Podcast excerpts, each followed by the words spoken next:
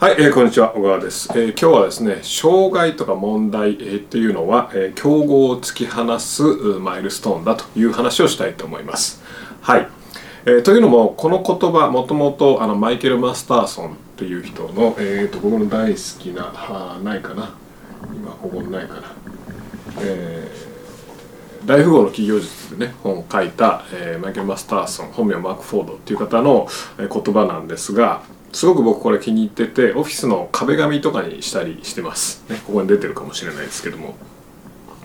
であのやっぱりその事業をやってたら、まあ、いろんな問題とか障害とかでたくさん日々出てくるじゃないですか。でやっぱそういう問題とか障害って、まあ、嫌だなと思う思うんですよね。普通に考えたら。で避けたいなと。いうふうに思うと思うんですが、えー、実際その障害とか問題とかトラブルそういったものを乗り越えるとその分企業は成長するのでそれが他社に対するまあ競争優位になるっていうことです。あのうちの事例でもね一つ面白い事例があるんですけどもあの最近そのアメリカの会社と合弁会社を作って日本で事業するっていうことを始めたんですね。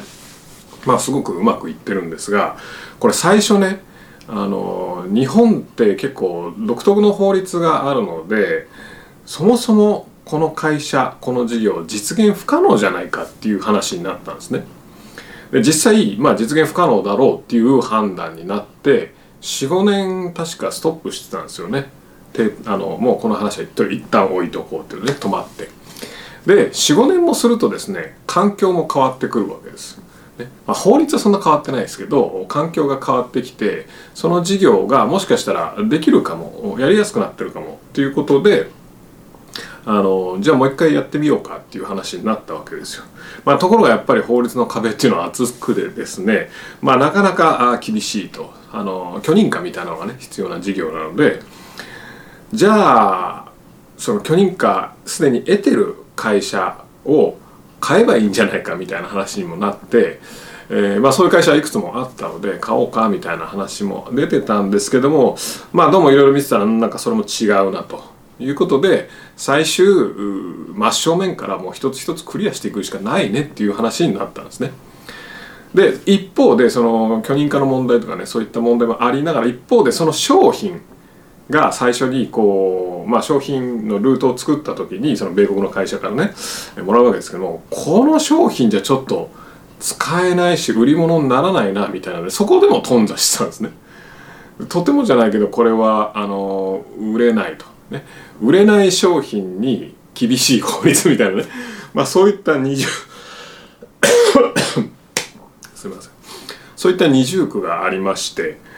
どうしようかっていうのも結局正面から一個一個クリアしていったわけです。でまあその商品もどうすればいいどうすればいいっていうのを改善改善繰り返してあこれだったら販売可能だなこういう形だったら、え日本のお客さんでも価値を感じてくれる形になるんじゃないかなというところまで行って一方でその、まあ、法律の方はね、えー、まあ、専門家あの外部のねあの詳しい弁護士さんにたくさんいろいろ聞きながらねえー、そのなんつうんですか所轄の省庁に何度もねこう通いながらっていうのをやって結果おそらく手続き的に2年以上かかってるんじゃないですかね2年かけてもこれ実際蓋開けてみないとどうなるか分かりませんって言われてたんですよ。ね、で向こうのその省庁の人もあのまあちょっとまあこういったケースは初めてなのでその米国との合弁会社でやるみたいなケース初めてなのでえー、まあ分かんないこともあると いうのでどうかなっていう方感じだったんですけども最終的にまあ2年越しにまあできるようになったわけですよね。で、えー、事業をスタートすることができました。ね、でまあ事業をスタートするまでにその許認可とかそういったね監督省庁とのやり取りで法律ねだから法律ものすごく詳しくなりましたよねその分野はね、えー、しかも厳しい法律なので。あのいろいろごちゃごちゃやりながら、えー、かつ商品もこのそもそもこのオリジナルの商品だと日本だとちょっと適用できないとかそんなものありながらそれをしっかりとローカライズさせてみたいなね。多分半分以上作り変えてると思うんですけども。っていうのをねすごく面倒くさいことをね、まあ、やってきてで、えー、事業をスタートすることができたわけですよ。で結果、まあ、その事業は大成功したんですけどもやっぱ一つ思うのはやっぱ実際ねこうやってて本当に思うのはやっぱその時点でスタートしたした時点でね、まあ、今現在でもそうですけどもやっぱ法律に詳しい弁護士とかその分野の法律に詳しい弁護士が、まあ、社外にねその、まあ、そういった弁護士事務所と、まあ、もちろん契約してるじゃないですか。ね、それもそうだし社内にも弁護士さんが何人か雇ってでそこの専門になってもらってみたいな感じなので何ていうんですかねあとその監督省庁でもね何回も言ってるのでだんだんもう何ですかね、まあ、通過まではいかないですけどもあの、まあ、それなりの人間関係っていうのはできてくるわけですよね。なので分かんないことがあったらすぐ聞いたりとか、えー、ねあのなんかいろいろできたりとかするような関係もできてで、えー、その社内の体制もかなりしっかりしてで商品もいい形であの作ることができてっていうね、まあ、で結構簡単にやってるようで結構数年がかり。まあその法律系に関して言えばまあ23年がかり、えー、まあ実際もっとかかってるかな。で商品系の話だとまあ45年がかりですよね。うん。まずその契約のところに行くまでにちゃんと実績をこう積み上げていってそれで契約とかやってるので本当真正面からのねやつですけどもで今現在その事業が無事できるようになりましたってなってやっぱ思うのは何て思うかっていうとまあこれ他には絶対できないだろうなと思うんですね。まあ、他社が入ってくることってほぼないだろうなと思いますね。もちろん大資本がね本気になってやってくるとかいうケースがあればあのありえないことはないでしょうけどもまあないですよねそんなところね。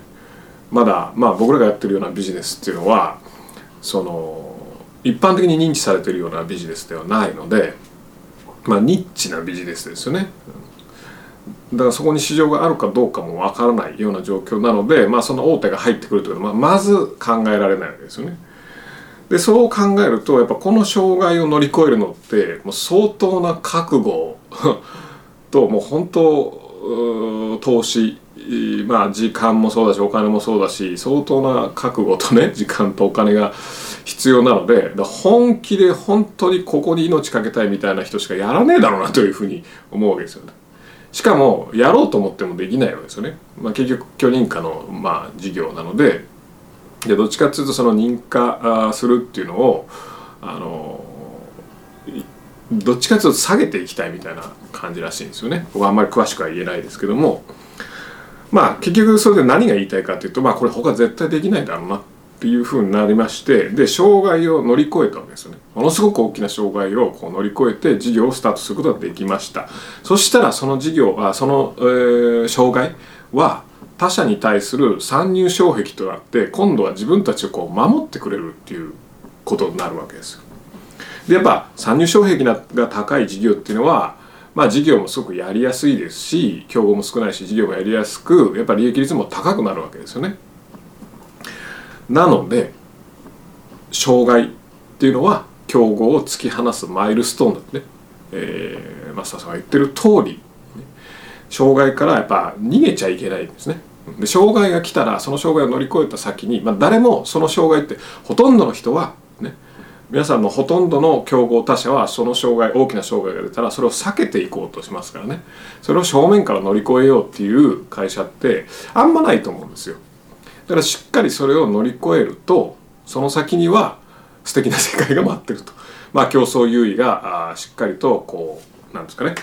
まあ、会社でもそうだし事業としても身につくということですなのでまあ障害が現れたらそこから逃げるんじゃなくてそれを避けるんじゃなくて真正面から乗り越えて、えー、競合を突き放すマイルストーンにしましょうということです。まあ、実際そのハッキングしてクリアするっていうのもあんまりおすすめではないですね。なんかうまい方法でこの障害を乗り越えられないかっていうよりは、えー、正面から乗り越えていった方が乗り越えていった後の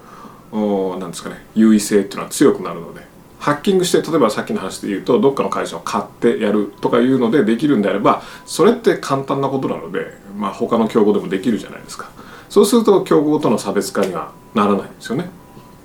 難しいからこそ差別化になるわけであって同じことをやるのがめちゃくちゃ難しいからこそそれが他者との競争優位差別化になるってことですね。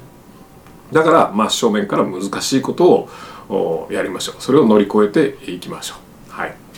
まあ、実際ですね、まあ、あのうちもやっぱ15年1 5 6年ですかね、えー、やっぱ事業をやってるので、まあ、今までさまざまないろんな本当にトラブル障害問題ありましたけどもまあ大体のケースでそれをね、あの真正面から乗り越えようとしてきました。で結果どうなるかっていうとやっぱそれを乗り越えるたびにその会社としての力実力っていうのはもうやっぱり確実に上がっていくのであのぜひおすすめしますよね。まあ今では本当に当たり前ですがこういった本ね作るとかいうのでも僕別に出版業界の人間じゃなかったんで あの本なんか作ったことな何もないですよね。えー、だから本作る時っても初めての経験だったけどもいろんな障害を乗り越えてそれをできまあ1冊目作ったと。2冊目作ったと。そういうことをやっていったらもう普通に本が出版できるような、まあ、実力能力が身についたわけなので。まあ是非障害は競合をね突き放す指標に過ぎないので、えー、真正面から、えー、乗り越えていきましょう。では、えー、今4月でねやっと昨日で新人研修がねこの4月で何人ぐらい入ってきたの多分20人ぐらい入ってきたと思うんですけどもそれであのずっと新人研修してたんですよね。毎日朝から晩まで。疲れました。で途中からこれやってて意味あるのかなとか思ってね。やっぱこう新人研修とかって会社のなんですかまあ企業理念じゃないけど考え方とか価値観とかそういう話するじゃないですか。でも分かんないですよね抽象的すぎて。現場に行って仕事してからそういうね観念的な話とかがあると分かると思うんだけどこれいきなり最初にこの話して分かんのかなとか、まあ、全然分かんねえだろうな思いながらね。意味あるのかなとか思いながらもとりあえず一回やろうと思って、えー、4月1日からね昨日まで、えー、大体2週間ぐらいですか。あーって。だから毎日セミナーやってるみたいな感じでね久々に大変でした。まあでもやっぱ大変なことね一通りやるといろんなものが見えてくるのでよかったかなと思ってますけども。えー、そんな感じです。では。